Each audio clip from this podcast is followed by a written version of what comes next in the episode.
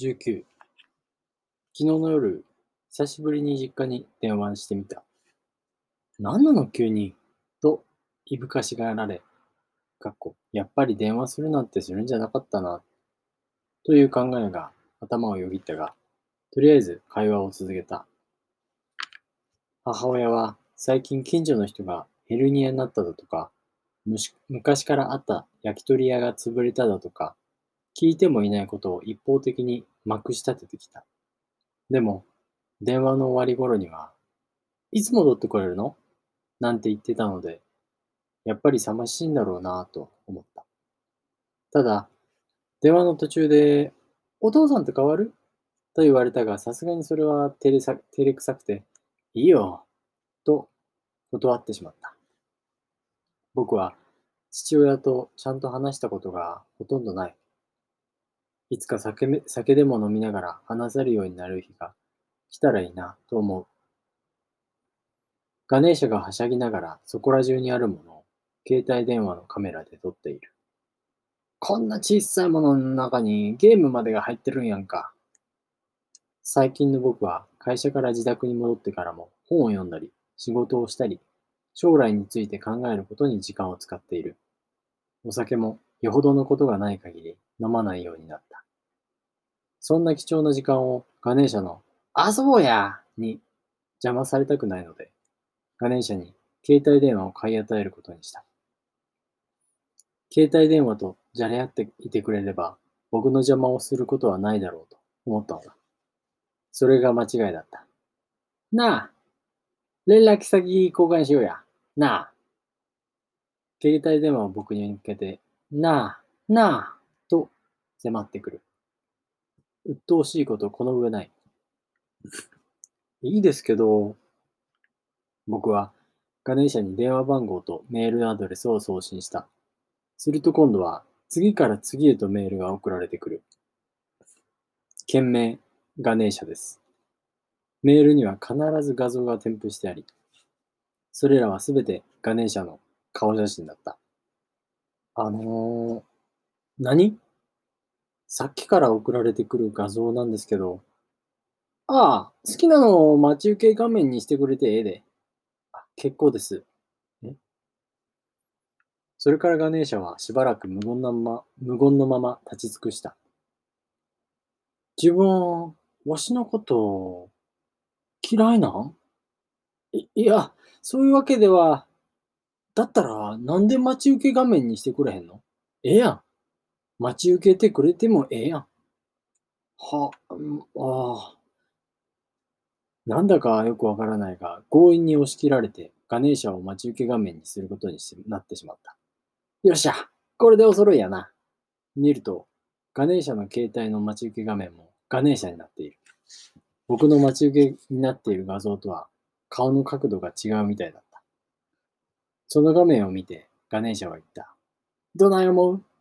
どないと言いますと、わしの写真見てどない思う？僕はガネーシャの顔を見た。目がランランと輝いていた。何かを期待している目だ。言葉にはしなかったが、ガネーシャは全身のオーラでもって、何らかの褒め言葉を言うように、と訴えかけていた。それは脅迫にも近かった。僕はしぶしぶ答えた。いや、いいと思いますよ。するとガネーシャは目をまん丸と見開いて驚いた。いいやと自分はたった2文字、いを2回重ねただけの2文字で、この魅惑のガネーシャフェイスが表現できると本気で備えを持てんのか？え？また始まった。自分好きが。つい僕の口からため息が漏れる。しかし、その何倍ものと大きなため息をついてガネーシャは言った。自分ありえへんよ。世の中にはいろいろありえへんもんあるけど、今の自分ほどありもん、ありえへんもん、そうそうないで。ああ、ああってなんや、ああって。だいたい自分分かってへんやん。褒めることの重要者、重要さ。全然分かってへんやん。分かってへんからここまで来てしもうたんやろ。いいや、ま、褒めることの大事さは分かっているつもりです。嘘だれ。全然分かってへんわ。じゃあなんで大事か言うてみいや。それは、やっぱり人は褒められた方が気持ちいいですし、なんというか、褒めた方が人間関係がスムーズにいくでしょうし、するとガネーシャは、はぁ、とわざとらしく大きなため息をつくと言った。やっぱりそうやん。やっぱり自分、全然わかってへんやん。どうしてですか？だって自分、褒めることイコール人間関係がうまくいく程度の認識やん。そうでしょ？間違ってないと思いますけど。そやから自分は四流やねん。よ、四流？ええか？ほんなら聞くけど、人はどんな人のところに集まると思う？どんな人ってそれは好きな人のところでしょ。じゃあどういう人を好きになんねん？それは人それぞれでしょ。好みがありますから。ちゃうな。今からめっちゃ重要なこと言うから覚えとくんやで。ええか人は自分の自尊心を満たしてくれる人のところに集まるんや。自尊心を満たしてくれる人そや、その人のそばにおったら自尊心が高まる。プライドが満たせる。そういう人のそばに人は集まるんや。え、へえ。例えば、お金持ちや成功した人、有名人の周囲に人が集まるのも同じやで。そういう人と一緒におるとプライドが満たされるやろ。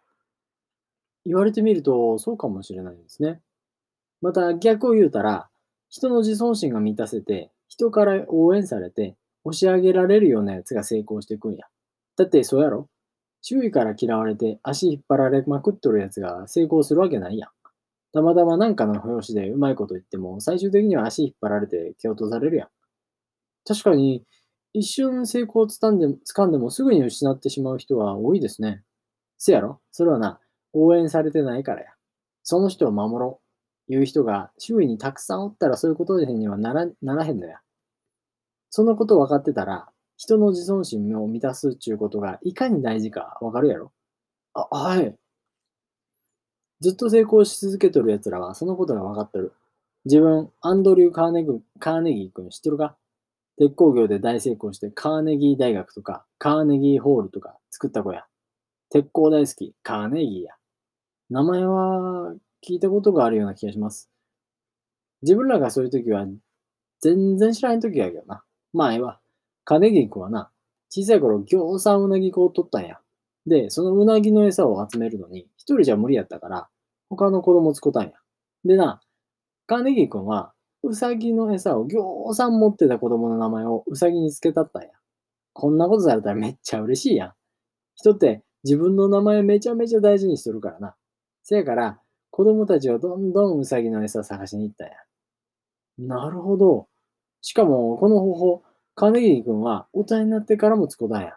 カネギー君は同業者をどんどん合併、吸収して会社を作ってったんやけど、その時、相手の会社の名前を残すようにしてたんや。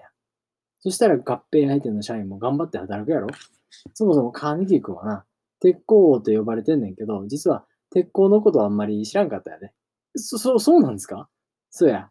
ただ、カーネギ君は鉄鋼の子は、ことはようわからんかったけど、人の自尊心を満たすことを徹底的に知っとったわ。大体な、これ当たり前のことやけど、ほんまに当たり前のことなんやけど、成功したんやったら、絶対誰かの助けもらわんと無理やねん。そのこと分かってたら、人のええところ見つけて褒めるなんちゅうのはもうなんや。大事とかそういうレベル通り越して呼吸や。呼吸レベルでやれや。二酸化炭素吐くのと同じぐらいナチュラルに褒め言葉言えや。ええか今日の課題は、人のいいところを見つけて褒めるや。わかったか？はい。よっしゃ。もう大丈夫やな。ガネーシャの顔面が僕の鼻先数センチのところまで接近していた。褒めなければ。褒めなければ。僕の額から一筋の冷たい汗が流れた。ガネーシャの課題。誰か一人のいいところを見つけて褒める。20。いざ褒めるということを実行しようとすると、これが意外に難しい。ただ、表面上持ち上げるだけではおべっかになってしまう。やはり、相手をよく見て、相手をよく知り、素晴らしいと思える部分について、正直に言う。それが褒めるということなのだと思った。どうや？ちゃんと褒めとるかガネーシャの顔がまだ近い。自分が褒められていないことに不満を感じているみたいだ。できるだけそのことに触れないようにして、課題の感想を伝えた。なかなか難しいものですね。面と向かって褒めるのは照れてしまいますし、相手のことをよく知らないとダメだなぁと、実感しました。ベクトルがな、自分に向きすぎなんや。ベクトルですか？せや、ベクトルや。しかし、ガネーシャはその後何も言わず沈黙した。そして僕を見つめた。どういうことだろう？ガネーシャは一向に話を進める気配はなく、ただひたすら視線だけを僕に起こしてくる。しばらく膠着状態が続いていたが、ガネーシャはため息とともにつぶやいた。あかんわ。何がですか？いきなり自分を褒めるポイントも逃してるやん。今、まさにわしの深い話が始まろうとしてたやん。だったら、会話止めてでも褒め入ってこんと。ああ、もうちょっと教えたるわ。自分、わしの役やれや。え？いいから早くやれや。はい。そして僕はガネーシャの言葉を思い出しながら再現してみた。とはいえ、ガネーシャの口調を真似ることはできなかったできなかったが。で、ベクトルがな、自分に向きすぎなんだよ。ベク、ベクトルですか？そう、ベク、ちょ、ちょっといいですか？お話中すみません。な、なにガネーシャさんってよく独自のボキャブラリー使われますよね。え、そ、そうかな？そうですよ。なんていうか、難しい内容もすごくイメージしやすいような言葉でお話しされてますよね。だから僕みたいな頭の悪い人間でも、その深みに降りていけると言いますか、なんて言うんですかね。例えるなら、深海に潜るための酸素ボンベ的なガネーシャさんのボキャブラリーがガネーシャさんの教えという深淵に降りるための酸素ボンベ的な役割を果たしているんです。ただ、悲しいかな。うん、僕たちの関係性における唯一の欠点は、僕自身のボキャブリーがボキャブラリーが足りないために、ガネーシャさんの素晴らしさを言い表せてないという点なんです。酸素ボンベって、もっとマシな例、例えないのかって話なんです。実はずっとありました。釣り合えてないなっていう思いが。話し手と聞き手の濃度の違いっていうんですか？正直全然釣り合えてないじゃないですか、僕たちって。だから、本当は早い段階で言うべきでした。もったいないです。と。あなたの話は僕にとってもったいなすぎると。ありえないと。でも、言えなかった。なぜってそれは、あなたの話が素晴らしすぎたからです。あなたの教えが素晴らしすぎてずっと聞いたくて、聞いていたくて、だからつい今までこうしてあなたのそばに居続けてしまいました。でも今、決心がつきました。これが限界だと、リミットだと、深すぎると、これ以上は降りられないと。だから言わせてください。さよならを。ガネーシャは荷物をまとめ始めた。僕が普段使っている旅行旅行用のバッグにそこら中にあるものを投げ入れていった。僕はそれを口開けて、口を開けて見守っていた。見守るしかなかった。荷造りが終わったのだろうか。ガネーシャは玄関に向かって歩き始めた。しかし、数歩歩くと立ち止まり、振り返っていた。あのー、お別れの前に一つだけ手土産をいただけませんか？手土産？あ、はい。それは、そしてガネーシャは目いっぱいの間を取った後、にやりと笑っていった。先ほどのベクトルのお話の続きです。そしてガネーシャは僕を見下ろすように、見下ろすようにしていった。まあ、これくらいのことは、その瞬間、僕の右手はガネーシャのこめかみを掴んでギリギリと締め上げていた。な、何すんねんあ、すいません。体が勝手に。ガネーシャは僕の手を振り払うと怯えた目で言った。な、なんちゅうか自分、たまに獣に見えるときあるわ。お話の続きお願いします。せやな。ガネーシャはこめかみをさすりながら話を始めた。ほら、わし、人の心を読めるやん。まあ、いつも読んどると大変やから気が向いた時だけにしとるけどな。人が何考えてるか見とると、まあ、ひどいで。どういうことを考えてるんですか？まあ、ほとんどが自分のことやな。もっと言えば自分の欲がどうなるかっていうことや。自分の欲ですか？せや、腹減ったとか、寒いとか、嫌だとか、やりたくないとか。なるほど。そんで、人と話してる時も大概考えてるのは自分のことやね。この人、俺のことどない思てんのやろ。俺舐められてへんか？うわ、緊張してきた。そんなことばっかやん。確かに自分のことを中心に考えてる気がします。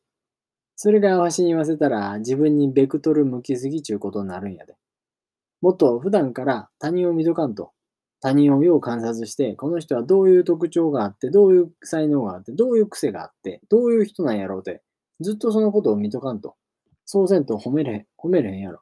そうなんです。自分のことばかり考えてると、相手をどう褒めていいかわからないんです。これはな、褒めることに限った話じゃないで。人の自本自尊心を満たす、人を喜ばす、人を気持ちよくさせる。それは自分らの知ってる言葉でサービスを言うんやけど、絶えず人を見続けてかんとサービスなんてできへんやろ。なるほど。自分らは自分にサービスすることばっかり考えてんねん。自分のエゴや欲を満たすことしか考えてへんねん。でもな、もっと他人にサービスすることを考えて、そのことを自分の喜びにしてみいや。人の欲を満たすことイコール自分の欲を満たすこと。